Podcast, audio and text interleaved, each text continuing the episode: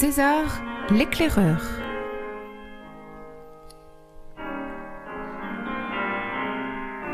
Roman de Bernard Manteau.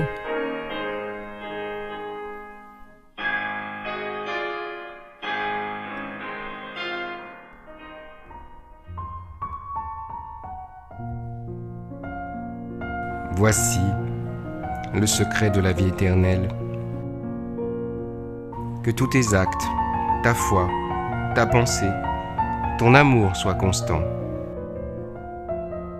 Tout attiédissement est agonie, disparition. Toute pause molle est évanouissement, mort. Dialogue avec l'ange.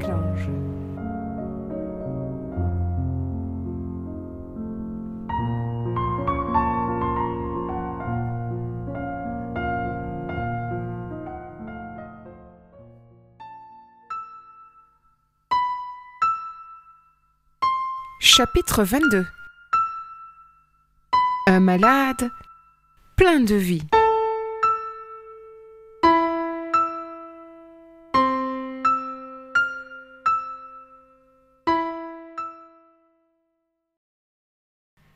Quelle chance avait eu César? Quand on pense qu'il aurait pu tomber malade sans que personne ne le sache Heureusement que ce jour-là, Antoine devait réparer le toit de la grange. Il l'avait trouvé livide, selon ses dires, prostré sur sa chaise, au bord de l'évanouissement. Antoine avait pris peur. Il n'y avait guère que le tracteur pour les conduire à l'hôpital rural dans les plus brefs délais. Sitôt dit, sitôt fait, il l'avait embarqué. En arrivant avec Julien, Jacques voulut d'abord rencontrer le médecin. Ah Le papy de la chambre 12. S'était-il exclamé. Rien de grave, rassurez-vous, c'est une petite alerte. Son cœur n'est plus tout jeune, mais c'est un homme solide. Par contre, il fut plus sceptique quant à sa possibilité de vivre seul à l'avenir. Décidément, nous ne parlions pas du même homme. Un petit papy incapable de vivre seul. On croit rêver. En rentrant dans sa chambre, j'eus un pincement au cœur. Mais qui allais-je donc retrouver? Pour la première fois, je pris conscience de sa mort et de son aide précieuse. Comme c'est curieux. Pleure-t-on vraiment la mort des autres Ou bien le fait qu'ils nous abandonnent ici-bas? Pleure-t-on sur eux ou sur nous, encore une fois? Il était assis sur son lit, adossé à de volumineux oreillers. Il était un peu pâle, mais ses yeux avaient gardé leur éclat. On lui avait servi un repas frugal qu'il mangeait de bon appétit. Autour de lui, trois infirmières, pas moins, dont une assise, que nous avons surprise dans un grand éclat de rire. En tous les cas, cela ne respirait pas la mélancolie. En nous apercevant dans l'encoignure de la porte, il fut surpris et s'écria. Mais vous êtes là, mes amis? Mais qui donc vous a prévenu? Les infirmières s'échappèrent comme une volée de moineaux. L'une d'elles vint même l'embrasser en lui lançant. Allez, il faut tout manger, papy. Il nous invita à nous asseoir tout en continuant à s'apurer. De temps à autre, il levait la tête, scrutant Julien comme on teste la terre avant d'y semer le grain. En pelant sa pomme, il se moqua des médecins, des examens qu'on lui faisait subir, des hôpitaux. Cela faisait déjà cinq jours qu'il était leur prisonnier. Cinq jours Antoine avait donc tardé à me prévenir. Il cherche à savoir de quoi je suis malade. Quelle importance Même la mort, c'est pour apprendre à sourire. À ce jeu, les infirmières sont ma meilleure médecine. Ensuite, il prit des nouvelles de notre aventure professionnelle. Alors, où en êtes-vous? Il nous fit expliquer dans le moindre détail nos échecs, nos réussites. Il émettait parfois quelques objections, poussant ainsi Julien à se défendre, histoire de l'évaluer encore. La discussion courtoise devint très vite une joute impitoyable. Julien et moi nous faisions bloc, unis dans la même passion. César était aux anges. Chacun de ses assauts nous poussait à être plus clairs encore, nous entraînant vers le meilleur de nous-mêmes. Brusquement, il nous lança. Connaissez-vous le proverbe sicilien? On connaît un homme quand on a partagé avec lui une pincée de sel. Avec vous, je suis rassuré. Vous partagez la même soif, la même passion pour une pincée de vérité. Alors vous vous connaissez, frère de sang, frère de vérité. Sa phrase resta en suspens. Chacun mesurait ce curieux amour qui nous liait tous trois. N'est-ce pas d'ailleurs ce qu'il avait voulu vérifier? Sacré César Toutes ces questions pour mesurer notre couple. C'était bien lui. Une infirmière entra. Elle apportait un cocktail de pilules de toutes les couleurs. Il la taquina, mimant un vieillard qui ne saurait jamais avaler tout seul ses médicaments. Il ajouta même Comment pouvez-vous me soigner d'une maladie que vous n'avez pas encore trouvée? Entre eux, il y eut un petit conciliabule à voix basse, une sorte de secret qu'ils partageaient avec des mines complices. Quand elle fut sortie, César s'empressa de tout nous expliquer. Corinne, ainsi se nommait-elle, avait fini par ne plus se ronger les ongles. Trois jours avaient suffi auprès du vieil homme pour lui en passer l'envie. Aussi avait-elle promis de lui offrir le champagne, en cachette bien sûr. Compte tenu du caractère interdit de l'aventure, César était doublement excité. Il répétait d'un air enjoué. Le champagne, c'est la boisson du sourire. Ça pétille. C'est le plus grand des médicaments. Il décida que nous avions mieux à faire que de rester dans cet hôpital. On n'allait pas lui tenir la main toute la journée quand même. Il nous indiqua des promenades, des auberges où le vin était bon. Au moins le message était clair. En sortant, il nous lança du fond de son lit. Si je suis malade, c'est aussi pour vous rappeler que vous êtes en bonne santé. Dans les couloirs, nous avons croisé la petite Corinne, comme il l'appelait. Visiblement, elle était déjà amoureuse du vieil homme. Elle l'avait bien compris. Elle nous parla de lui comme d'un prince. Avec lui, on ne s'ennuie pas, hein C'est lui le malade et c'est moi qui guéris. Elle me plaisait bien, cette Corinne, petite brune aux yeux noisettes. Était-ce à cause de son amour pour mon César? Elle nous invita discrètement à la cérémonie du champagne en me confiant à voix basse. Il m'a tellement parlé de vous. Nous avons fait nos courses, réservé deux chambres dans l'unique hôtel du bourg. Un peu plus tard, nous avons croisé Antoine qui nous invita à prendre un verre. Lui aussi se faisait du souci pour l'avenir du vieil homme. Même Julien cherchait sincèrement différentes solutions pour venir en aide à César. Il en était touchant, surtout quand il me confia. Tu as vu comme il est malade? Plein de vie? Même malade, il attire autour de lui.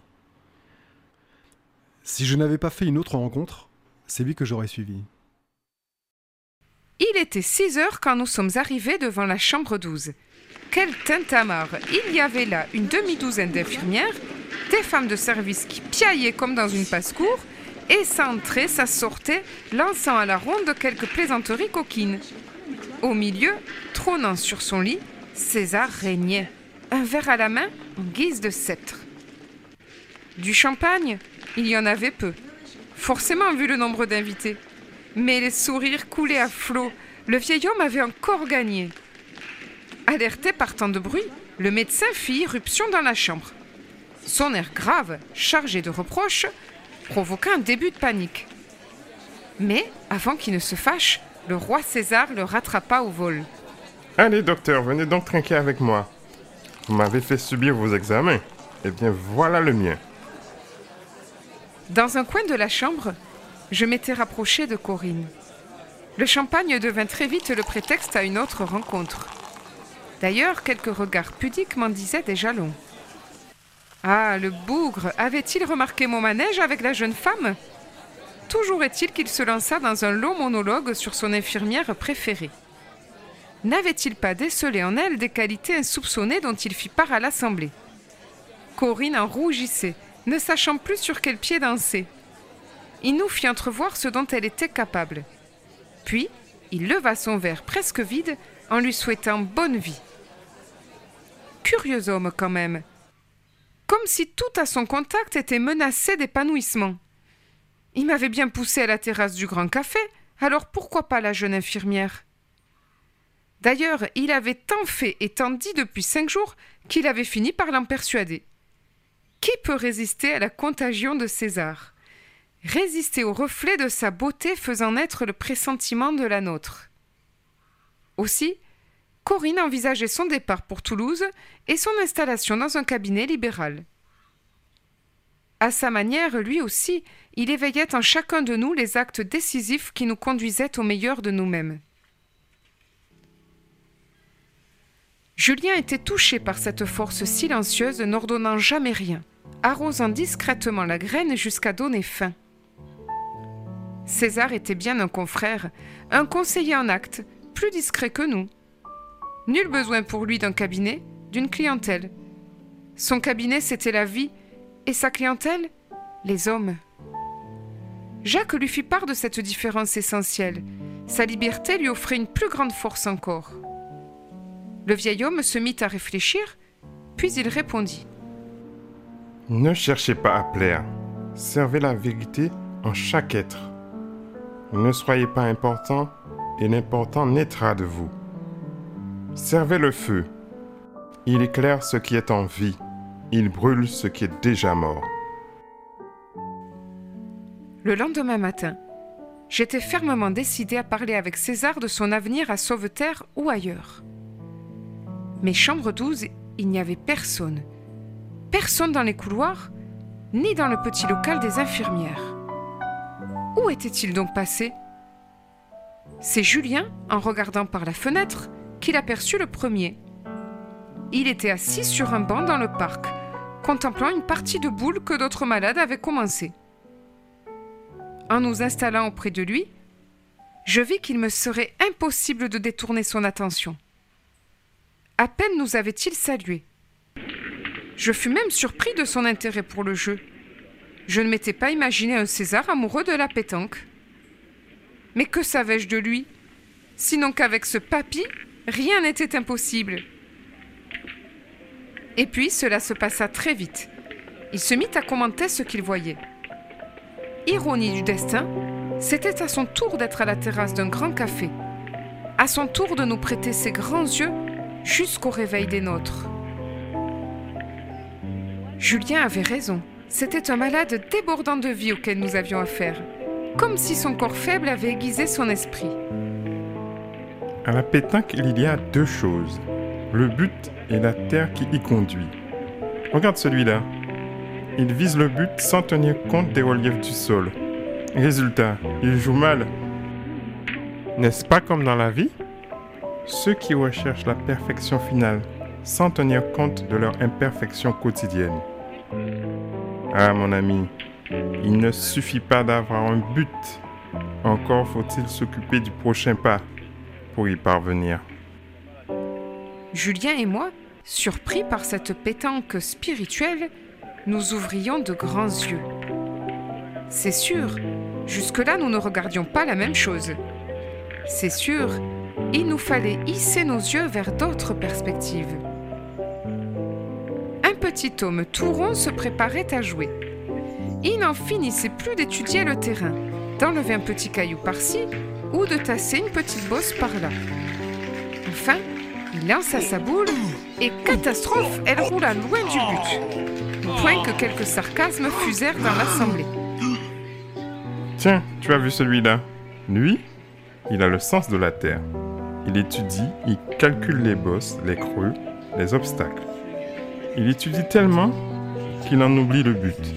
Alors, il ne fait pas mieux. C'est comme pour chacun de nous. Il ne suffit pas d'accomplir des actes quotidiens. Encore faut-il les pointer vers le but. Puis vint le tour d'un vieil homme effacé, attentif aux conseils de chacun. À ce moment du jeu, sa boule était capitale. Visiblement, cela le paralysait quelque peu. Ah ça alors, c'est encore pire que les autres, parce que ça met à tourner en lançant la boule.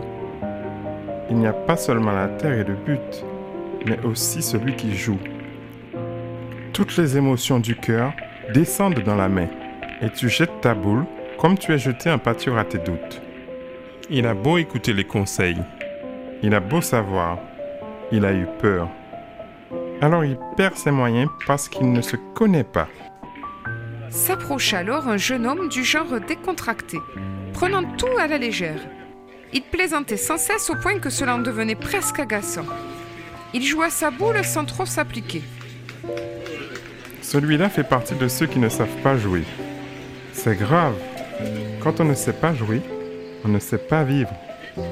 Il fait du bruit juste pour ressembler à la vie. Il ignore le mystère de tous les jeux, l'enjeu. Il ignore que sans enjeu, il n'y a pas d'ivresse. N'est-ce pas ainsi dans tous nos amours? Une infirmière passa, lança un grand bonjour à César. Il lui répondit chaleureusement. Et sans même tourner la tête, il ajouta Nos jours sont à l'image de cette partie de pétanque. Chacun de nos actes est une boule jetée sur terre. Là aussi, il y a les vrais et les faux joueurs. Et peu importe que l'on gagne ou que l'on perde, pourvu que l'on ait bien joué, bien appris. Cela dura ainsi pendant une heure. César devint si aigu qu'il nous sembla rencontrer l'homme en chaque joueur. Peu à peu, la science des boules devint un reflet de la science des actes. Intrigué par tant de connaissances en matière de boules, Julien constata. Dites donc, il ne doit pas falloir jouer avec vous la pétanque. César se tourna vers lui. Un large sourire inondait son visage. Jeune homme, je n'ai jamais joué aux boules. Cela doit-il m'empêcher de voir la vie? Les grands yeux sont ainsi. Ils ne savent pas, ils connaissent, alors ils voient.